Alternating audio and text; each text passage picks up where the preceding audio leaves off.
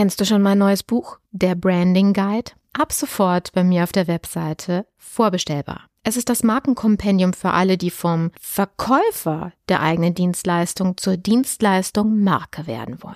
Du erhältst Einblick in alle notwendigen Schlüsselkompetenzen, die ein Dienstleister beherrschen und umsetzen muss, um sich als eine umsatzstabile, rentable und vor allen Dingen krisensichere Marke behaupten zu können. Dieses Buch eignet sich für dich sowohl, wenn du eine Person als auch eine Unternehmensmarke aufbauen willst. Jetzt geht's weiter. Image Sells, der Podcast für Unternehmen, die Alternativen zur Akquise suchen. Jede Woche gibt es hier neue Impulse und Strategien, mit denen das Unternehmensimage zur Marke aufgebaut wird, so dass es in Zukunft heißt, gebeten zu werden statt zu bitten von Investoren, Kunden und potenziellen Mitarbeitern. Ich bin Carmen Brablitz, Markenstrategin aus Leidenschaft. Auf geht's!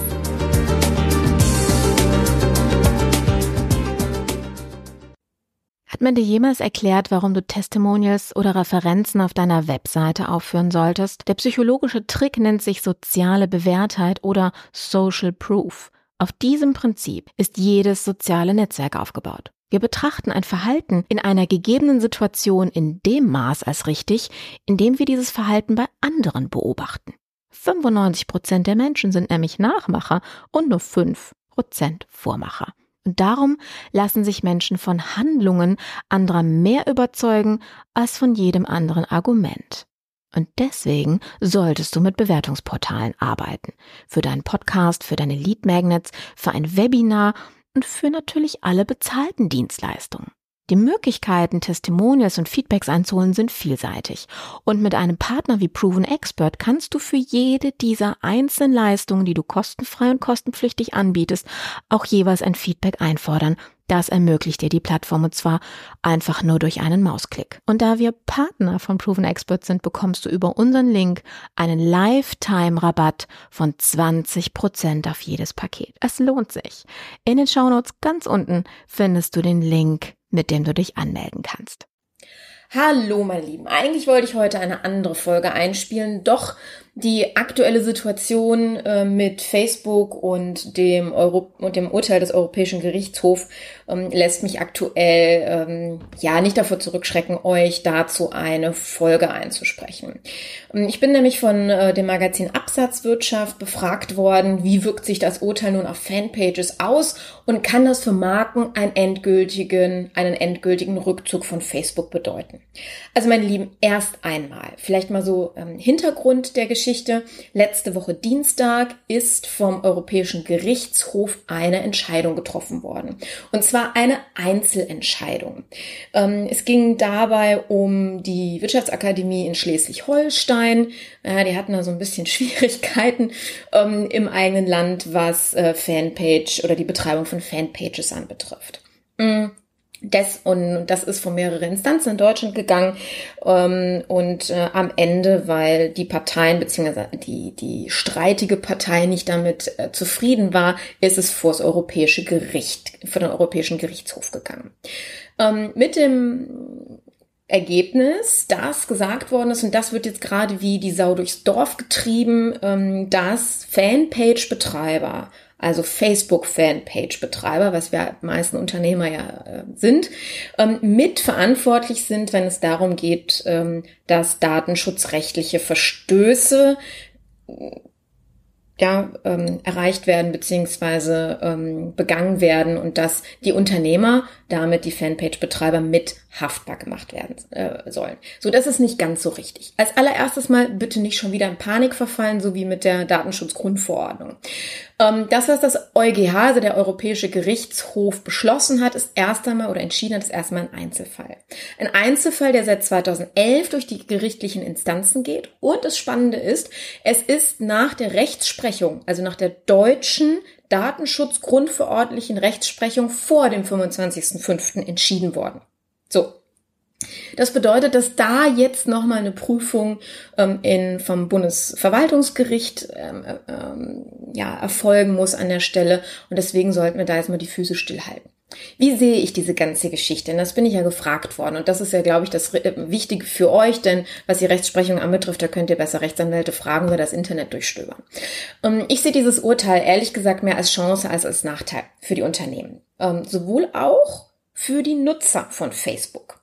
Mm, also zwar hat das EuGH ja entschieden, dass Fanpage-Betreiber für die Datenverarbeitung mitverantwortlich sind, jedoch, und da müssen wir mal die Kirche im Dorf lassen, geht das nur, ja, nach Ermessungsrecht. Das heißt, aktuell haben Fanpage-Betreiber ja überhaupt keine Einwirkungs- oder Kontrollrechte über die Daten. Also sprich, was wird alles gesammelt?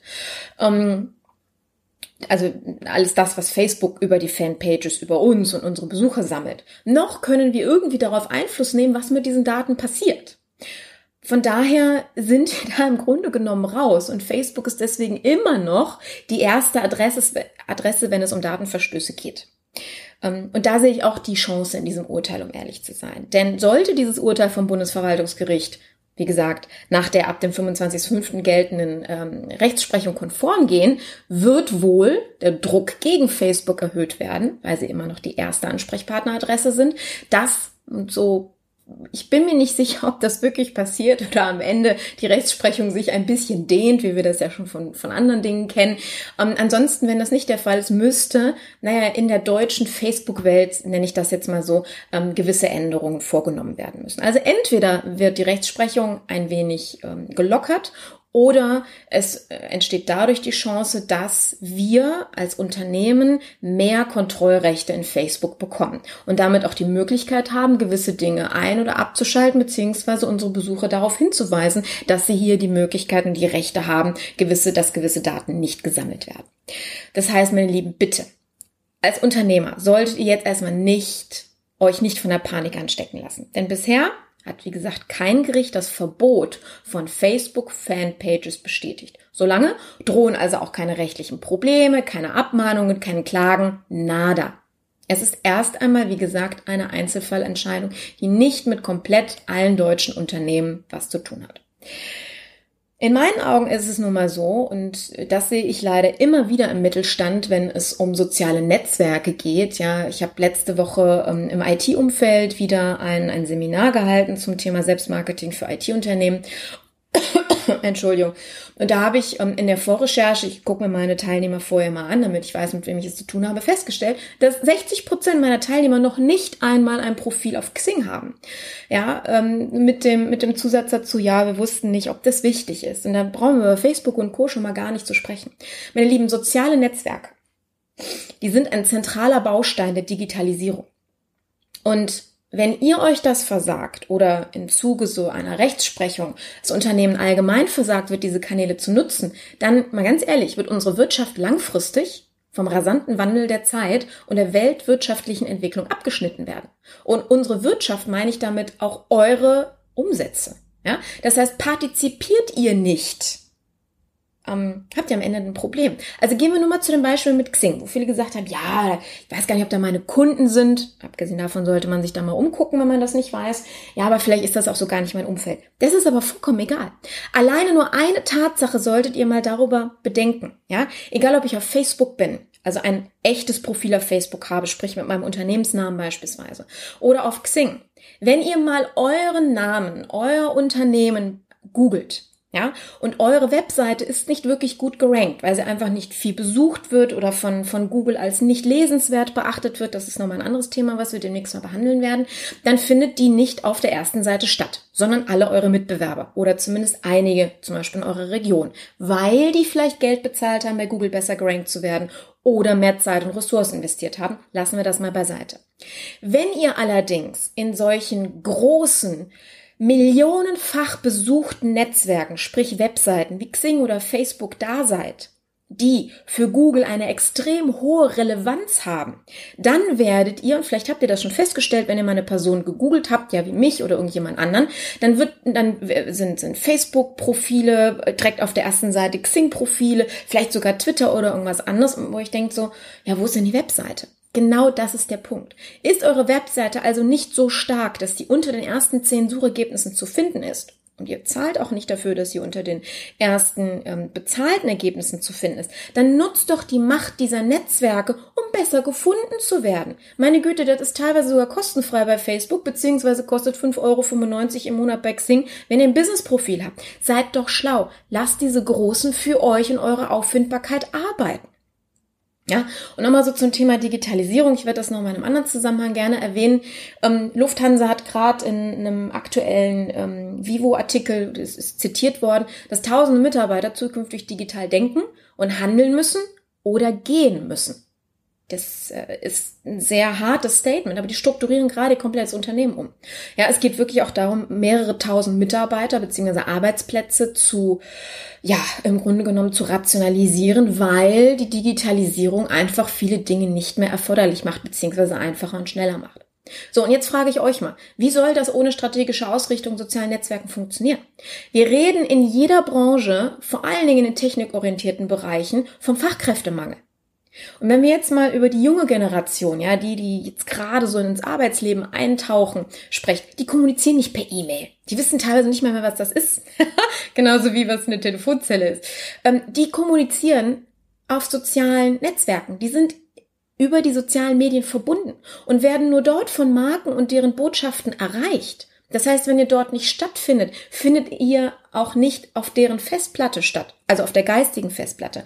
Dann seid ihr als Unternehmen potenzieller Arbeitgeber oder eben als potenzieller äh, Dienstleister an der Stelle nicht existent. Ja, ich rede darüber schon seit fast zehn Jahren. Wer in, im, quasi im Netz nicht stattfindet, ist auch nicht mehr in der Realität ähm, wird in der Realität auch nicht mehr wirklich für voll genommen und ernst genommen.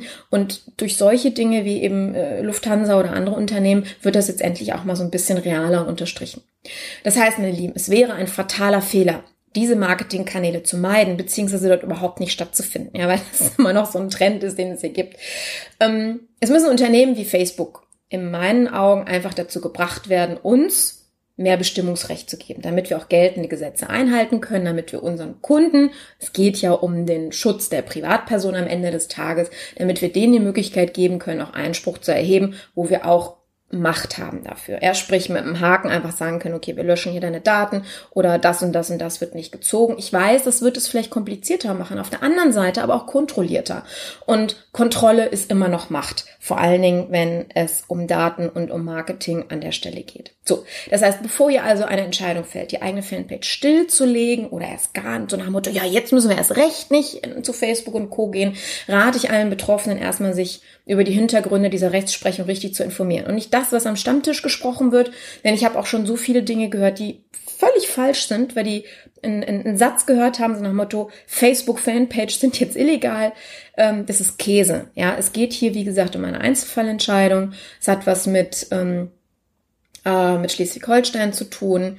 Und Schaut euch das mal in Ruhe an. Es gibt genügend Artikel dazu im, im Netz, wo ihr euch auch wirklich mal über die Hintergründe informieren könnt und zieht bitte aus dieser Rechtsprechung bzw. diesen Informationen erstmal keine voreiligen Schlüsse. Ich werde euch weiterhin ähm, gerne in meiner Facebook-Community ich bin da auch aktiv, äh, weiterhin darüber informieren an der Stelle. Mir war es heute einfach nur wichtig, ähm, da so ein bisschen die Panik zu reduzieren und vor allen Dingen davor zu bewahren, diesen Marketingkanal für immer zu verbannen, beziehungsweise ähm, ja, dementsprechend einzustellen. Denn wie gesagt, es betrifft euch jetzt gerade noch nicht, es ist nichts verboten, es ist, ähm, es gibt keine rechtlichen Probleme aktuell. Wir werden das beobachten und werden sehen, was sich daraus entwickelt. Wie gesagt, ich sehe es als Chance, ähm, eher als, als äh, Heraus äh, Herausforderung oder als ein Problem an der Stelle.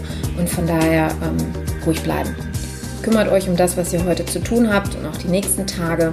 Und ähm, ja, wir bleiben in Kontakt. Ihr Lieben, das war eure Carmen heute mal im äh, Sinne der ja, Rechtsprechung.